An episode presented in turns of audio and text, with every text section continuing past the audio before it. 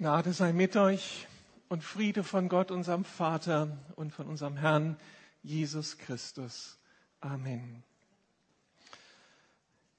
In diesem ersten halben Jahr haben wir viel über Gebet nachgedacht. Rüdiger Sumann hat über das Vaterunser gepredigt.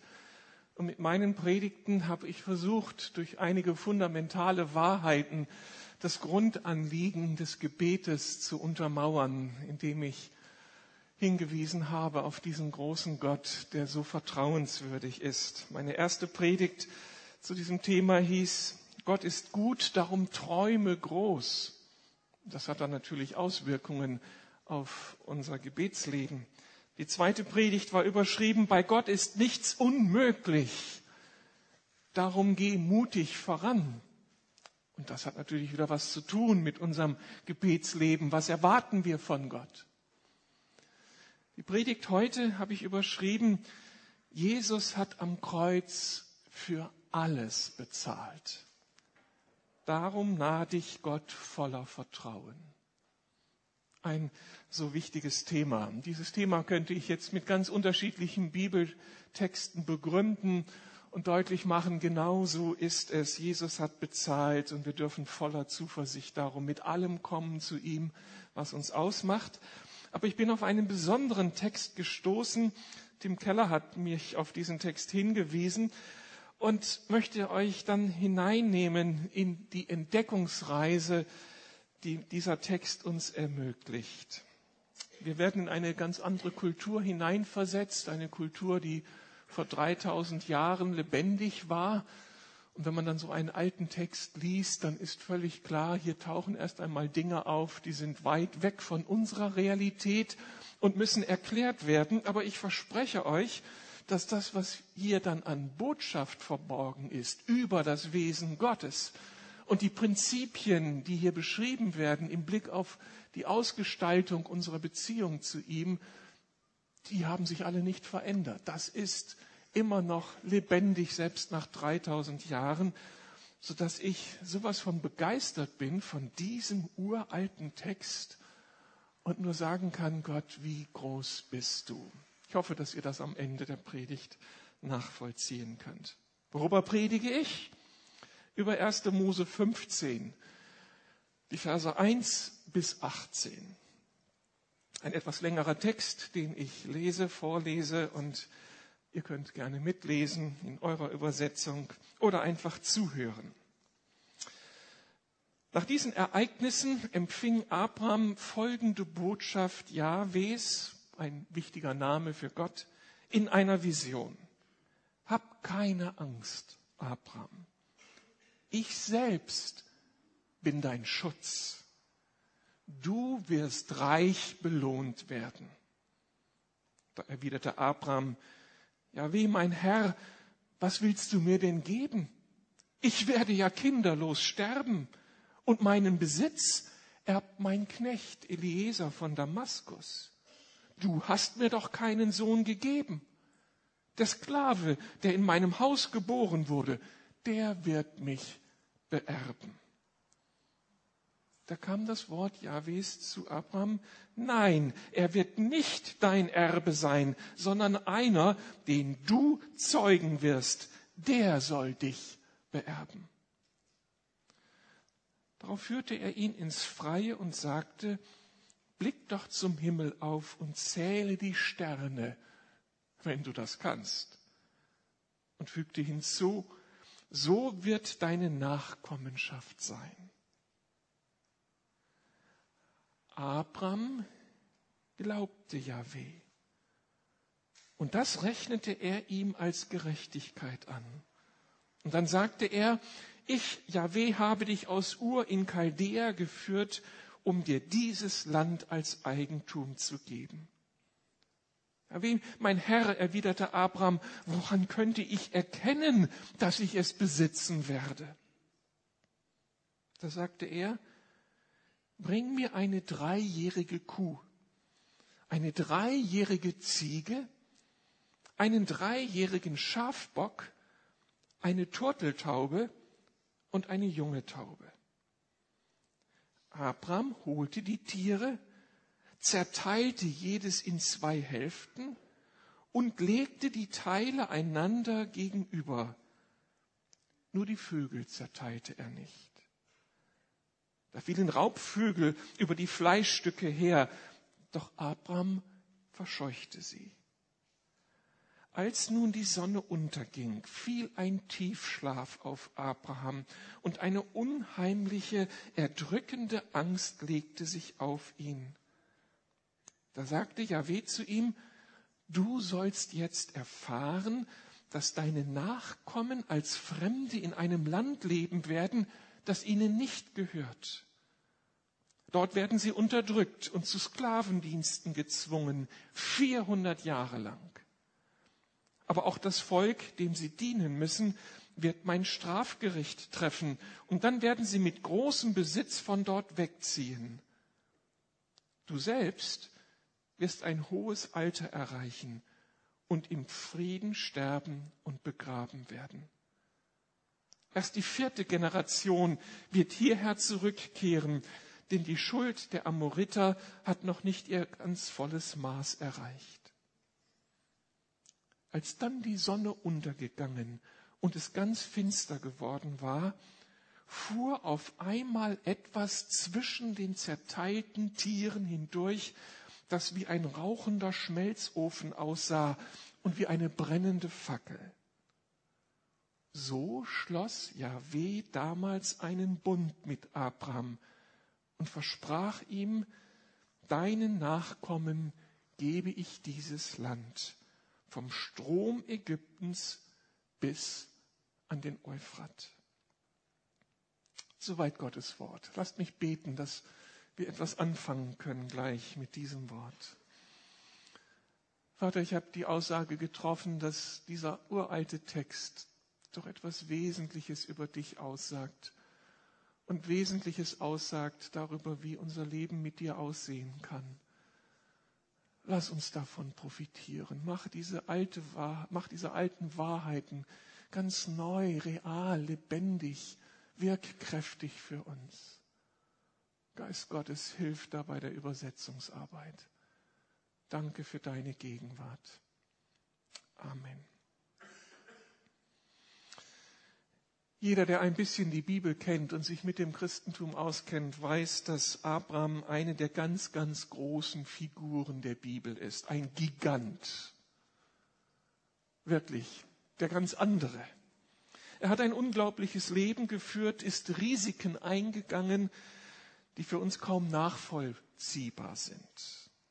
Und er ist in all dem einer der erfolgreichsten Männer der Geschichte geworden. Der Einstieg in unseren Text allerdings zeichnet hier eine ganz andere Momentaufnahme. Da sehen wir ihn eher an so einem Schwach, so an einem Tiefpunkt seines Lebens. Es wird deutlich gesagt, dass Abraham Angst hat. Wie ist es dazu gekommen?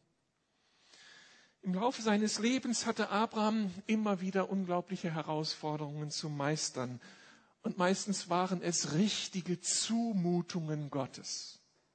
Die erste Zumutung Gottes war die, dass Abraham, als er noch in Ur in Chaldea wohnte, von Gott hörte, er solle seine sieben Sachen packen, von seiner Familie Abschied nehmen, von seinen Freunden Abschied nehmen und sich auf die Wanderschaft begeben, ohne zu wissen, wohin. Erste Zumutung. Gott spricht, geh. Die zweite Zumutung, er kommt dann an nach einem langen, langen Marsch in Palästina, im Raum Israels später. Und hier kündigt Gott ihm nun an, etwas ganz Großartiges, etwas Unfassbares. Ich will dich zu einem großen Volk machen. Durch dich werden alle kommenden Generationen gesegnet werden. Und das sagte Gott dem Abraham, obwohl er noch selbst keinen Sohn hatte, noch gar nichts hatte, was irgendwie hätte Mut machen können, dass hier einmal eine Mehrgenerationenfamilie sich entwickelt und Geschichte macht, eben über Generationen hin. Und er besaß nichts, nichts von dem Land, in dem er nun lebte als Nomade, gehörte ihm.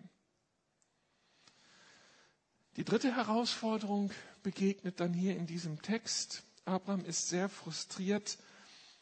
Er ist mit Gott unterwegs, er spricht Gott an auf die Verheißungen, auf das, was Gott ihm gesagt hatte und macht deutlich, ich habe alles getan, aber worauf soll ich denn noch warten? Und worauf, woher weiß ich eigentlich, dass das real ist und verlässlich ist, was du mir gesagt hast, wenn meine Lebensumstände sich so gar nicht verändert haben?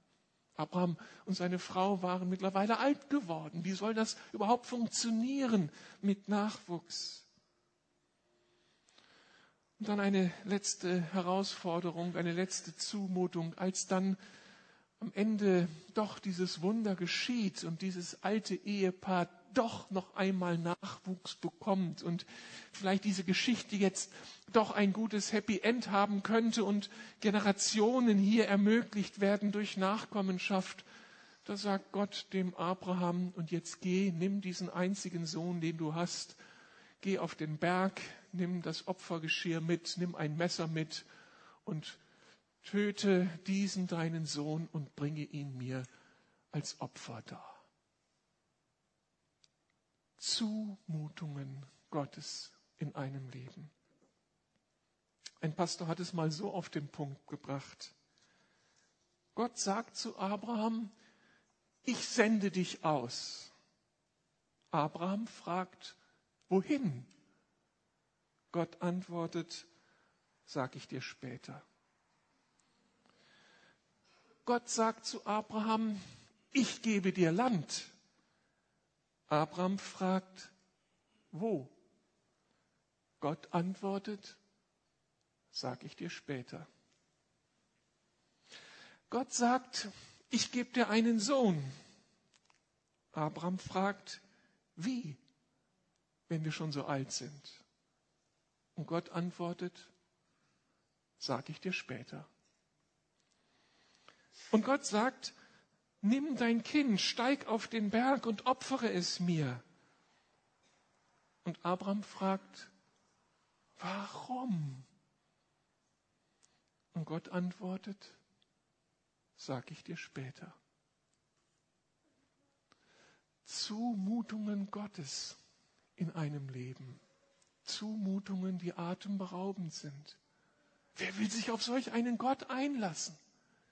Der Dinge sagt und nicht erklärt und mich einfach auf die Wartebank setzt und mir Dinge zumutet, die wir doch unserem besten Freund nicht zumuten wollen. Gott, wer bist du? Und dann lesen wir in diesen Texten, wie dieser Abraham in all diesen Zumutungen Gott nicht loslässt. Er schmeißt nicht hin nach dem Motto, so nicht mit mir. Jetzt reicht es Gott. Das geht über mein Verstehen, über meine Kräfte. Einmal muss Schluss sein. Nein, immer ist Abraham bereit, dieses sag ich dir später auszuhalten. Und er investiert neues Vertrauen in Gott. Dabei ist Abraham ein ganz normaler Mensch. Die Bibel ist ja so ehrlich in all dem, was sie berichtet. Darum berichtet sie auch ehrlich davon, dass Abraham nicht der Supermann ist, sondern ein Mann auch, der viele Fehler gemacht hat, der seine inneren Kämpfe und Zweifel hatte, der auch von Angst bestimmt war und einige sehr dumme Sachen daraufhin tat, die seine Frau arg in Bedrängnis gebracht haben. Also nicht der Mann, der so unberührbar war, unantastbar war. Gott mutete diesem Mann einiges zu, das Leben mutete ihm einiges zu, aber er meisterte all das. Statt dass die Umstände ihn beherrschten, beherrschte er die Umstände immer und immer wieder neu. Und diese Treue, dieser Glaube haben sich am Ende für Abraham ausgezahlt. Er ist der Glaubensgigant geworden. Er ist der Stammvater eines ganzen Volkes geworden ist, er ist der, der unzähligen Menschen zum Segen wurde und eben auch uns zum Segen wurde. Und mit ihm und mit dieser Geschichte ist darum eine Botschaft verbunden. Gott kann dir manches zumuten und er hat es schon getan. Und er ist in all dem doch der gute und der barmherzige und der allmächtige und der gnädige Gott. Die Zumutungen Gottes führen doch zu einem Ziel. Und wie Abraham wirst du mit den Enttäuschungen, mit den Zumutungen und den Herausforderungen fertig werden. Du kannst sie meistern. Du kannst sie im Glauben meistern. Wenn Abraham es konnte, kannst du und kann ich es auch. Die Umstände müssen uns nicht beherrschen. Du kannst die Umstände beherrschen. Durch deine Nähe zu deinem Gott. Das Geheimnis des Abrahams ist Gottes Vertrauen, Gottvertrauen. Hier geht es dann nicht um einen auswendig gelernten Glauben an Gott, den Herrn. Wir können dann so aufzählen, was die Bibel über Gott sagt, sondern es geht hier um einen tief inspirierten Glauben in Gott, den Herrn. Da ist eine Vertrauensbeziehung da, eine lebendige Beziehung, die eben dann auch hält in den Krisen und in den Zumutungen. Einige Jahrhunderte später, tausend, tausend Jahre später, schreibt der Verfasser des Hebräerbriefes in Kapitel 6, Vers 17 bis 19 etwas über dieses Geheimnis des Abrahams. Da heißt es, Deshalb hat sich Gott, da er den Erben der Verheißung, und das war Abraham, die Unwandelbarkeit seines Ratschlusses noch viel deutlicher beweisen wollte, mit einem Eid verbürgt, damit wir einen starken Trost hätten, die vorhandene Hoffnung zu ergreifen. Diese haben wir als einen sicheren und festen Anker der Seele, der in das Innere des Vorhangs hineinreicht. Also hineinreicht da an den Ort, wo der heilige große Gott selbst lebt. Ein sehr schöner Text, wirkt jetzt ein bisschen kompliziert, aber letztlich eine ganz, ganz einfache Grundaussage. Es geht hier um das Bild des Ankers. Welche Funktion hat ein Anker? Und die Funktion eines Ankers ist, das Boot im Strom, auf dem See, wenn das Wasser fließt, fest zu verankern am Seeboden, damit das Boot nicht mitgerissen wird vom Strom, sondern seinen Platz einnehmen kann und bewahren kann. Durch den Anker kann das Boot nicht fortgerissen werden. Das ist das Bild. Und das Bild wird angewandt auf die Situation des Abraham. Von Abraham wird gesagt, dass sein Leben in Gott verankert war, sodass er nicht mitgerissen werden konnte von den Zumutungen, von den Herausforderungen des Lebens.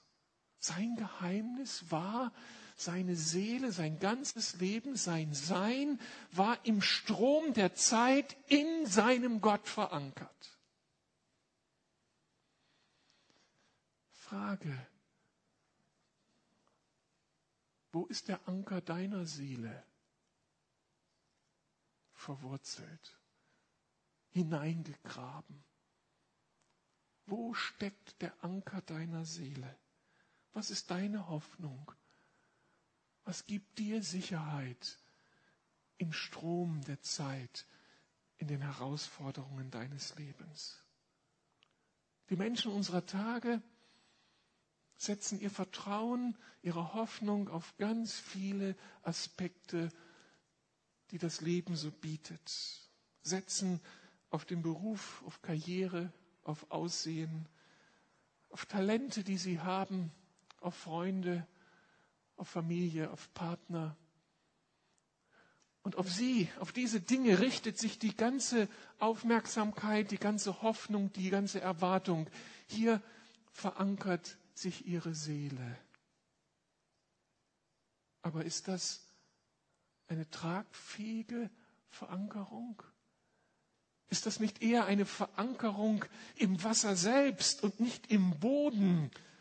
Denn all diese Dinge, sie, sie kommen und sie gehen. Wenn ich mich auf mein Aussehen verlasse, mit 60 ist der Lack ab. Wenn ich mich auf meine Talente verlasse, mit 65, mit meiner, auf meine Karriere, mit 65 ist da nichts mehr mit. Und meine Freunde, meine Familie, die können so schnell von meiner Seite weggerissen sein. Wo ankert dann meine Seele? Meine Seele braucht einen Anker, der tief sich verankert in dem Boden des Sees, sodass mein Lebensschiff nicht weggerissen werden kann durch die Umstände der Zeit. Und von Abraham wird gesagt, dass sein Anker in Gott ruht, ganz tief im Meeresgrund verankert ist. Und das kann kommen, was, was will. Kommen und gehen, sein Lebensschiff ist sicher, weil verankert in diesem treuen, in diesem allmächtigen, in diesem unglaublichen, unveränderbaren Gott. Aber wie kommt Abraham zu diesem unerschütterlichen Glauben? Ich denke, unser Text lässt es deutlich werden. Gott half Abraham, seinen Anker auszuwerfen, sich in Gott eben zu, selbst zu gründen. Und das geschieht durch den Bund, den Gott mit Abraham schließt. Wir lesen in Vers 9 und 10, da sagt Gott, bring mir eine dreijährige Kuh, eine dreijährige Ziege, einen dreijährigen Schafbock, eine Turteltaube und eine junge Taube. Und Abraham holte die Tiere, zerteilte jedes in zwei Hälften und legte die Teile einander gegenüber. Nur die Vögel zerteilte er nicht. Was soll das? skurril. Gott sagt, besorgt dir diese Tiere und Gott und Abraham besorgt sie und vollzieht hier dann diese komische Handlung. Aus unserer heutigen Perspektive eine merkwürdige Aufforderung, eine merkwürdige Praxis. Aus Abrahams Perspektive aber überhaupt nicht. Und aus der Perspektive seiner Zeit überhaupt nicht komisch. Gott bietet nämlich mit dieser Praxis Abraham einen Vertrag an. Ein Vertrag bindet zwei Personen aneinander. Ein Vertrag ist immer mehr als ein Versprechen. Ein Vertrag gibt Sicherheit. Warum? Weil der Vertragsbruch Konsequenzen nach sich zieht. Und weil ich diese Konsequenz scheue, halte ich den Vertrag. Das ist der Sinn eines Vertrages. Wenn wir im 21. Jahrhundert einen Vertrag schließen, setzen wir ein Schriftstück auf, das von beiden Vertragspartnern unterzeichnet wird. Damit ist der Vertrag dann rechtsgültig und der Vertragsbruch zieht Konsequenzen nach sich. Abraham lebte nun nicht in einer Schriftkultur, sondern in einer Erzählkultur. Hier kam es beim Vertragsabschluss nicht zu einem Dokument, das unterschrieben wurde, sondern zu einer Zeichenhandlung. Statt Brief und Siegel wurden hier Tiere geschlachtet, in zwei Teile geteilt und auf den Boden gelegt. Und dann gingen beide Vertragspartner durch diese Teile hindurch, durch diese kleine Gasse, die sich da auf dem Boden darstellte, und sagten einander damit, wenn ich meinen Teil des Vertrages nicht einhalte, möge mit mir das geschehen, was mit diesen Tieren hier geschehen ist. Dann soll ich getötet werden, meine Glieder zerteilt werden und meine Glieder auf den Boden gelegt werden. Das ist die Konsequenz, wenn ich den Vertrag mit dir breche. Solche Vertragsabschlüsse waren normal. Und als Gott dem Abraham sagt, hol diese Tiere, war ihm sofort klar, was jetzt kommen würde. Und darum hat er sofort ausgeführt, was mit diesem Vertragsschluss verbunden wurde und hat diese Tiere entsprechend platziert. Aber dann geschieht etwas Unvorhergesehenes. Wir lesen in Vers 12, als nun die Sonne unterging, fiel ein Tiefschlaf auf Abraham und eine unheimlich erdrückende Angst legte sich auf Abraham. Er erlebt in diesem Traum, in diesem Tagtraum oder in dieser Trance, ich weiß nicht, wie man es hier bezeichnen darf, aber er lebt in dieser Situation, wie eine furchterregende Dunkelheit auf ihn kommt, die ihn schier erdrücken will. Und aus dieser Dunkelheit spricht Gott und macht ihm deutlich, dass diese erdrückende, furchterregende Dunkelheit etwas mit der Zukunft seiner Nachkommen zu tun haben wird. Vers 13, du sollst jetzt erfahren, dass deine Nachkommen als Fremde in einem Land leben werden, das ihnen nicht gehört. Das war ja Ägypten. Dort werden sie unterdrückt und zu Sklavendiensten gezwungen, 400 Jahre lang. Abraham hat noch keinen Sohn, hat noch gar keine Nachkommen und Gott macht in diesem Traum deutlich, du wirst sie haben und diese Nachkommen werden ein großes Volk bilden und dieses Volk wird sehr kritische Zeiten erleben, in, Sklav, in der Sklaverei sein in Ägypten. Und Abraham fühlt diesen ganzen Schmerz, fühlt diesen Druck, fühlt diese Finsternis, die da kommen wird. Aber weiter kündigt Gott Abraham an, aber auch das Volk, dem sie dienen müssen, also Ägypten, wird mein Strafgericht treffen.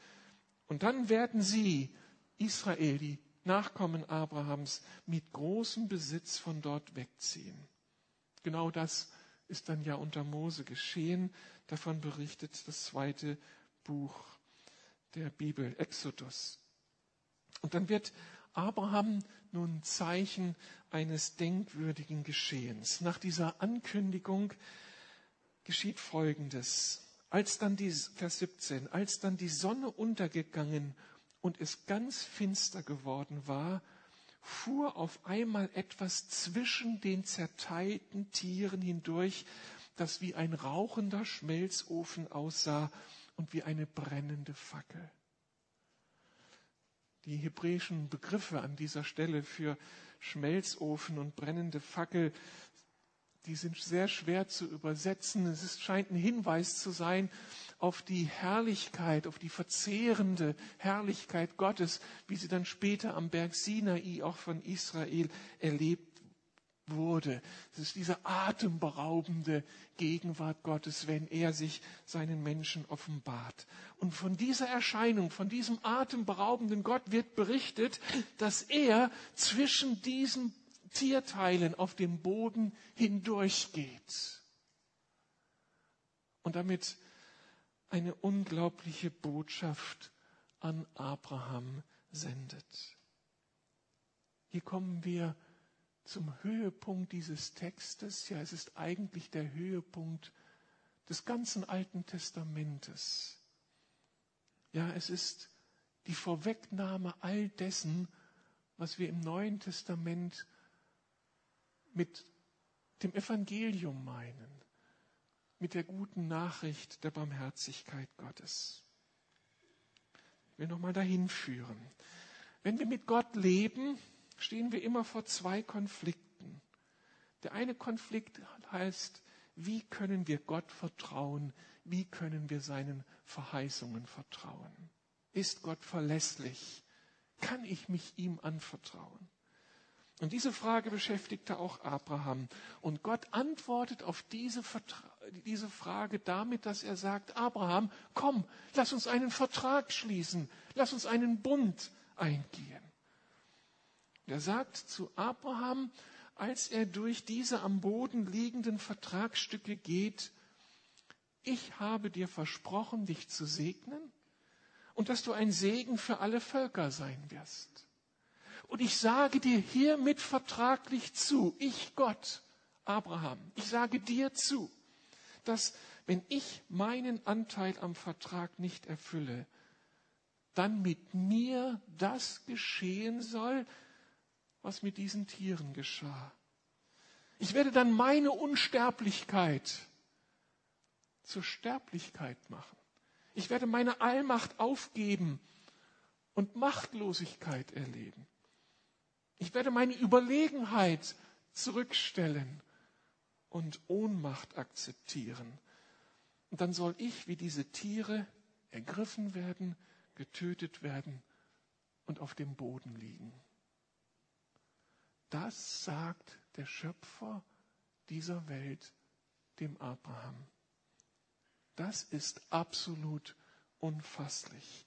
Gott geht diesen Vertrag ein, macht sich angreifbar, ist bereit, bei Vertragsanbruch Konsequenzen zu ziehen. Was ist das für ein Gott, der sich mit seinem Leben dafür verbirgt, dass er ein treuer Gott ist, der sich an den Bund hält?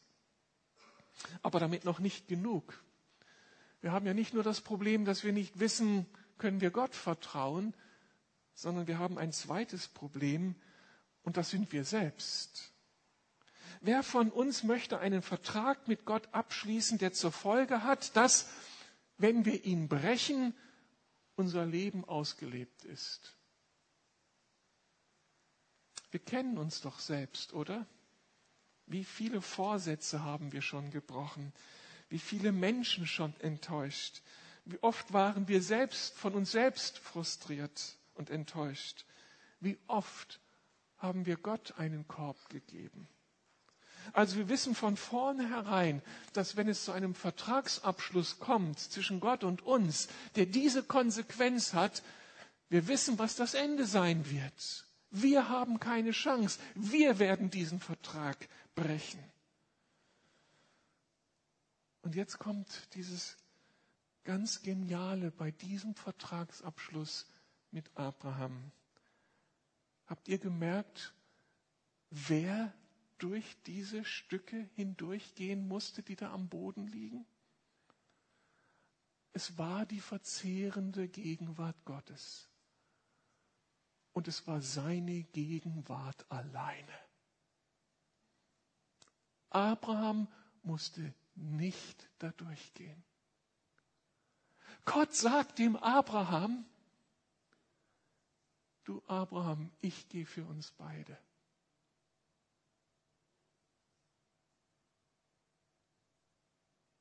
Gott sagt, ich gehe für uns beide.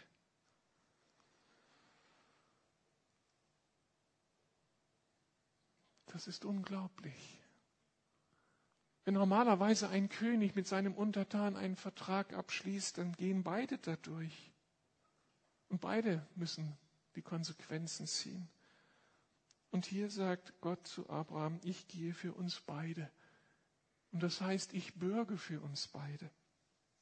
Und das heißt, ich nehme die Konsequenzen auf mich.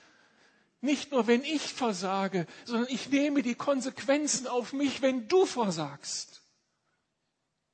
Und dann sterbe ich für dich. Dann lasse ich meinen Leib schunden und zerteilen. Und dann höre ich auf zu existieren. Dann sterbe ich für dich. Und das ist die ganze Botschaft von Golgatha. Das ist die Botschaft des Neuen Testamentes. Genau das hat Jesus getan. Gott schließt einen Vertrag mit uns, einen Bund, und er selbst trägt die Konsequenzen. Einige Jahrhunderte später sehen wir, wie diese schwere, furchterregende Dunkelheit aus Abrahams Traum wieder die Erde erreicht. Davon berichtet uns Markus in Kapitel 15, Vers 33 in der Sterbestunde Jesu am Kreuz. Und in der sechsten Stunde kam eine Finsternis über das ganze Land bis zur neunten Stunde. Und dann schrie Jesus mit lauter Stimme, mein Gott, mein Gott, warum hast du mich verlassen? Das ist diese schwere Dunkelheit, die auf ihn lastet. Am Kreuz hat Jesus die Vertragskonsequenzen eingelöst. Aber nicht die Konsequenzen aus seinem Versagen, sondern aus unserem Versagen.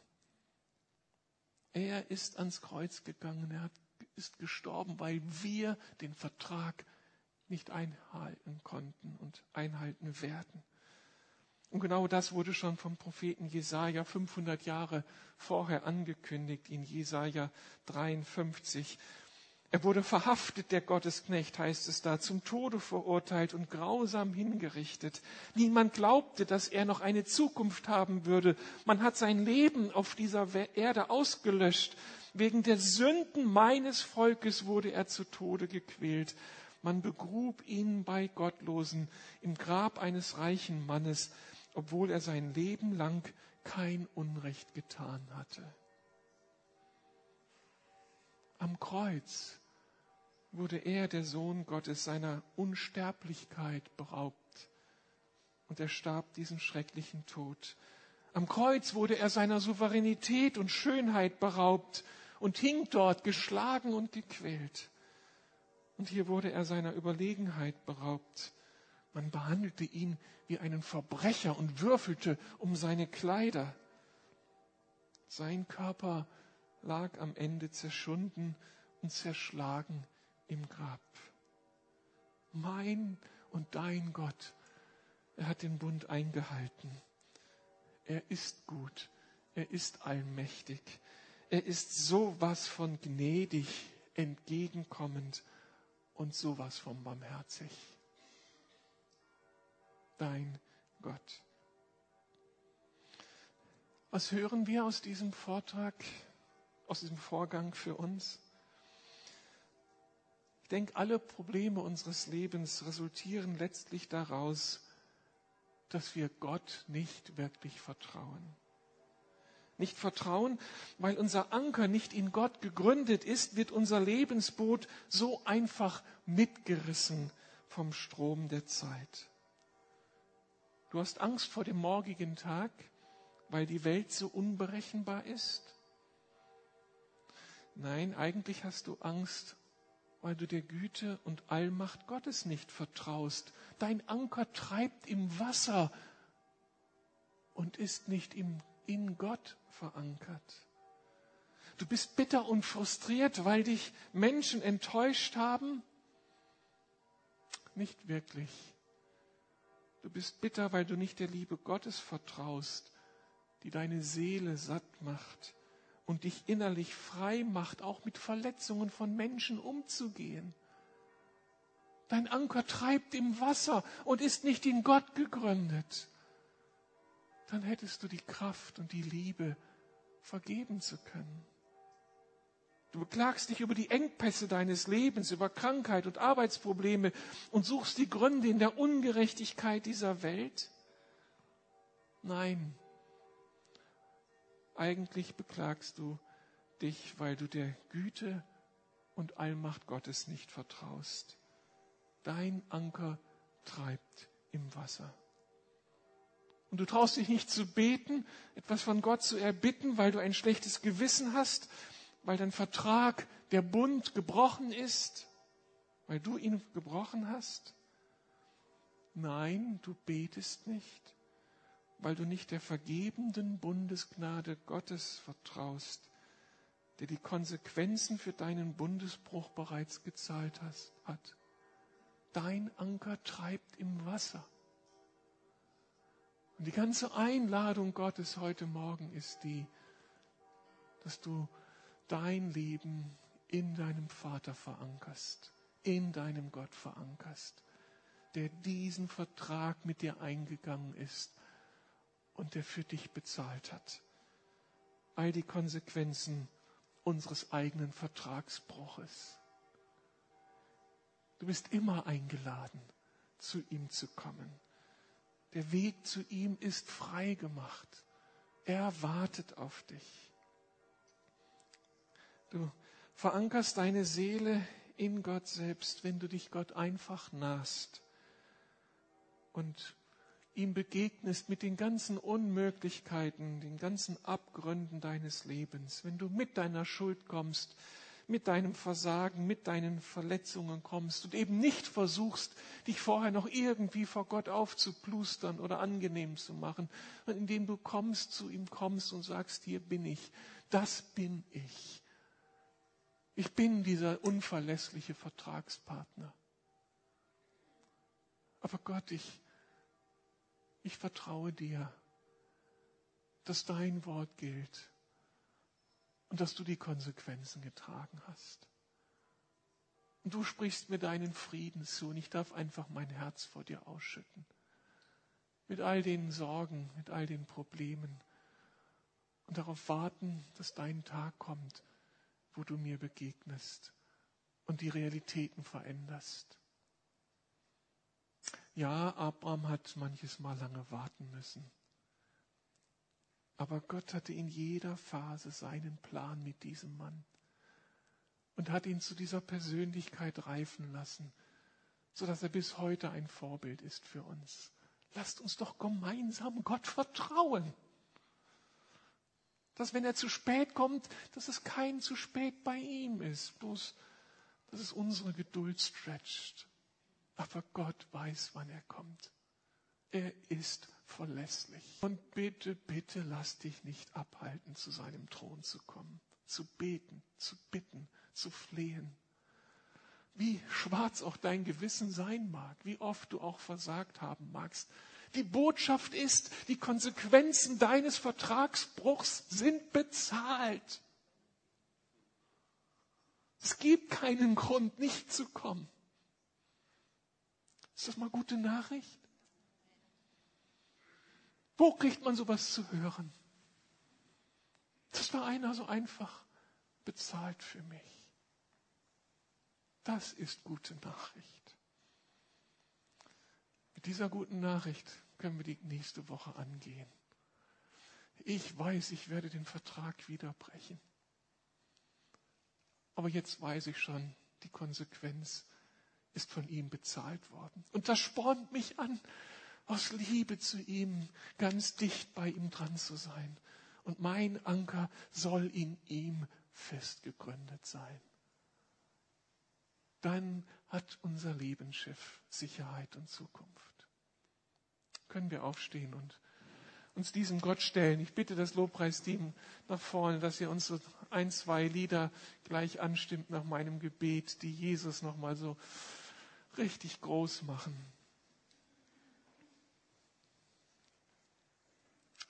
Die Überschrift war, du hast Jesus alles am Kreuz bezahlt, darum können wir voller Vertrauen zu dir kommen. Und dieser Text hat das eindrücklich bestätigt. Und wir schauen auf das Leben Abrahams zurück. Und wir sehen, dass die Wartezeiten sich gelohnt haben und dass du diesen Mann geformt hast in diesen Wartezeiten und ihn zu einem Glaubensgiganten gemacht hast, der diese Botschaft für uns hat, wenn du auf die Antwort Gottes wartest, kommt nicht zu spät. Gott steht zu seinem Wort. Danke dafür, Vater. Und ich, ich will dir heute alle meine, meine Träume sagen, auch meine Träume über diese Gemeinde und über diese Stadt und über Deutschland. Ja, wenn ich in der Zwischenzeit müde geworden bin, danke dein Wort, das du uns gegeben hast, deine Verheißung. Du kommst nicht zu spät. Du stehst dazu, Herr. Du siehst die Sehnsüchte und die Gebetsanliegen, die Träume der Menschen hier in diesem Raum, die Hoffnungen, dass sich Dinge verändern in ihrem Leben. Am Arbeitsplatz, in der Familie, mit ihren gesundheitlichen Herausforderungen oder mit ihren inneren Kämpfen, mit den Süchten und Anfälligkeiten ihres Lebens. Oder du siehst die Menschen, die gar nicht wagen, zu dir zu kommen, dich anzubeten, weil das schlechte Gewissen sie abhält. Oh Gott, das über alles überlassen wir dir. Du hast dafür bezahlt. Und du kommst an deinem großen Tag in jedem von uns zu deinem Ziel. Danke, Vater. Geist Gottes, komm du mit Glauben, beweg dich unter uns. Dass wir jetzt ablegen den ganzen Stress, die Zweifel, die Verunsicherung und atmen können die Weite, die Schönheit deines Wortes, die Realität deiner Gegenwart. Geist Gottes, du machst diesen Vater in uns präsent. Danke dafür. Unsere Träume für Altklinike und für Woltersdorf und für die anderen Stellen, wo wir gerade Gemeinde gründen. Danke, Vater, dass du sie erfüllst. Das sind deine Träume, die da in uns leben. Und du bist der gnädige Gott. Halleluja. Segen über unseren Gemeindegründungen und Segen über dieser Stadt und Segen über diesem Land. Danke, Herr.